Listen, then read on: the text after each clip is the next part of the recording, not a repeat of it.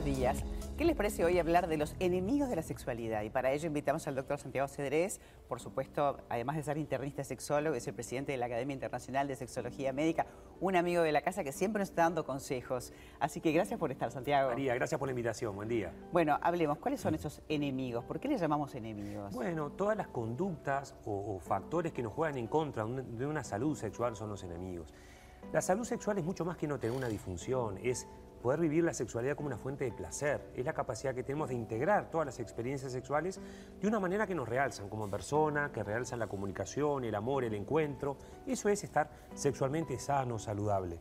Cuando la sexualidad se vuelve un problema, es ahí cuando viene la disfunción sexual, cuando uno viene la insatisfacción por cómo está este, desarrollando o desempeñando su funcionamiento sexual.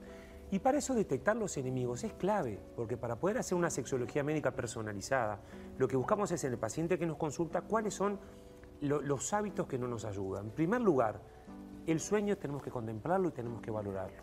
La higiene del sueño, el correcto sueño reparador es clave, porque hay un ritmo circadiano donde tenemos un eje hipotálamo, hipófiso gonadal, que hay determinadas hormonas que se secretan en el sueño, otras hormonas que se secretan en la luz durante el día. Entonces, en función de eso, tenemos que poder entender la higiene del sueño es clave. Es que en realidad mientras dormimos pasan muchas cosas. Uno piensa que solamente descansa y en realidad estamos reparando también. La necesidad de reparar desde el punto de vista hormonal metabólico, neurobiológico, es fundamental. Que puedas tener sueño profundo, en una fase de un sueño reparador, eso es clave para el desarrollo de la hormona sexual, de la testosterona, por ejemplo, a nivel de las gónadas, que puedas tener un desarrollo, eso es fundamental. El paciente que tiene roto el ritmo circadiano, por ejemplo, en un sueño, en un viaje largo, eso ya sabemos que por cada uso horario que, que, no, no, que viajamos, tenemos que demorar un día para poder reponer. Entonces imagínate los viajes largos, cómo se rompe ese ritmo circadiano y a nivel crónico. Las personas que no pueden dormir por apneas del sueño o porque tienen síndrome de hipoventilación, obesidad o cualquier alteración del sueño. Hasta laboralmente, la gente que trabaja en la nocturnidad. En la noche. Mira que se da mucho también en la población médica, cuando hacemos las guardias de noche, cuando hacemos los estados de alerta permanente, no te ayudan a secretar las hormonas del bienestar, como por ejemplo la testosterona, la hormona que necesitamos para sentirnos bien y para buen vivir. Entonces, el reponer el sueño es el principal, objetivo y el primer objetivo en el paciente que nos consulta. Que además va a repercutir no solamente en la sexualidad, en la salud en general. O sea, sin duda, descansar es importantísimo y que sea un sueño adecuado, no acostarse con las pantallas y, quedar como enganchado.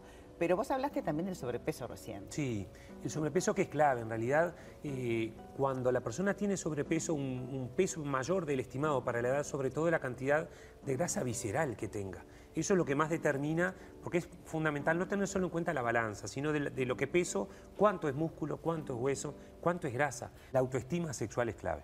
La autoestima sexual de cómo te sientas vos, de cómo sientas que, estás para, para, el encuentro con la otra persona, es clave el sentirse bien y estar conforme con la imagen corporal. Eso es, y entonces ahí vamos al tercer punto, que es el ejercicio también. El ejercicio que no hay salud sexual en el sedentarismo, no la hay.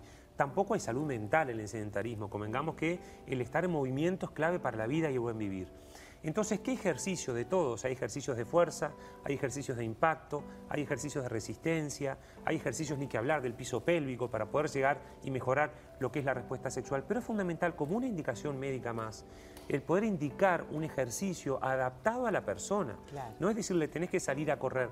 Una persona que fue toda la vida sedentaria. Entonces, poder adaptar a su capacidad física a su, al estado de sus rodillas, de su cadera, de su masa muscular, de su resistencia pulmonar, de su resistencia cardiocirculatoria, una indicación médica de ejercicio personalizada que nos ayude con la secreción hormonal y con la caminar, caminar, y aparte ahora en esta época uno puede caminar por la rambla, caminar por un parque, caminar por la vereda, no importa. Caminar ya te activa todo, ¿no? Caminar ayuda un montón. Caminar, de hecho, para eh, se ha, demostrado que hasta supera al correr cuando buscas la prevención no solo a nivel cardiovascular, sino el deterioro cognitivo. El caminar tiene todas unas funciones de poner todo en marcha, pero también del despeje, de la función de, es como airear la cabeza, de los problemas, del estrés, que ahí nos vamos al otro gran capítulo también, el estrés. El estrés con las hormonas que desencadenan el estrés crónico, el cortisol, la adrenalina, que son todos vasoconstrictores, cuando yo lo que necesito para una respuesta sexual satisfactoria es vasodilatar, para poder tener un caudal sanguíneo en los genitales que nos ayude a la capacidad este, sexual. A veces se toman fármacos para bajar la ansiedad y el estrés que van en desmedro de la sexualidad. Que nos juegan plenamente en contra. Entonces hay estudios que se han demostrado que hasta igualan el efecto de los fármacos el poder tener el uso habitual del mindfulness, con estudios de resonancias magnéticas funcionales, donde se veía cómo la práctica habitual bajaba las hormonas del estrés, de la ansiedad. Estábamos viendo muchas imágenes de, algunos alimentos que son afrodisíacos. Mm. ¿Funciona esa, el afrodisíaco? Sabes que sí, sabes que este, en realidad cuando se ha estudiado, se ha investigado mucho a nivel de, la, sexología, si hay alguna eh, eh, comida que en forma directa levanta la testosterona. Hay estudios que concluyen cosas interesantes, otros que no han resultado concluyentes todavía, pero lo que sí está claro es que en parte somos lo que comemos. Entonces, poder comer, tener una dieta adecuada, eso nos va a ayudar a levantar las hormonas sexuales. Ni que hablar que hablamos de lo que son los frutos secos, el, jengibre, lo que es la canela, el clavo de olor, la remolacha, el apio, los espárragos, los frutos del mar, el salmón, todo eso incentiva en la mujer posmenopáusica el lugar que tiene la copa de vino en la noche, el lugar que tiene el chocolate amargo. Eso se ha demostrado sobre todo en la mujer posmenopáusica diabética, aumentaban las hormonas sexuales hasta el doble con el uso habitual de algunas comidas y sacando los enemigos que comemos, ¿no? Los azúcares refinados, sacando este, las grasas de mala calidad. Tenemos que tener muy en cuenta las grasas trans, los aceites. Básicamente habría que tener aceite de oliva y aceite de coco. Todo lo demás no usarlo. Nos tiene que acompañar y el resto descartarlo. Mm. Porque de hecho el funcionamiento sexual, yo siempre digo, cuando una persona quiere cuidar el auto, vos le pones la mejor gasolina, le pones la mejor aceite y vos comés cualquier cosa. Sí,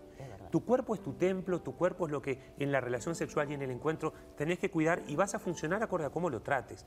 Con el ejercicio con el sueño, con el manejo del estrés, con lo que comas y cómo comas, y por el otro lado, con lo que es el, poder tener una capacidad, una autoestima sexual, como decías tú hoy, que nos, que nos ayude a poder entregarnos y disfrutar. La sexualidad es una fuente de placer. Los derechos sexuales, el primero que pone es el derecho al placer. Entonces, para eso, entender que tenemos que salir del modo rendir para poder entregarnos a una función satisfactoria y contar con la ayuda médica para aliviar cualquier disturbio que ellos tenga, sea este, en la pareja o sea en la persona. Me encantó, me encantó todo lo que nos propones. Además es una época propicia para comer ese tipo de cosas todo el año, ¿no? Pero cosas sanas para sentirnos mejor y para sentirnos mejor en todos los aspectos. A todo nivel. Santi, muchas gracias. Por favor, María, encantado de venir. Seguiremos charlando. ¿eh? Seguiremos.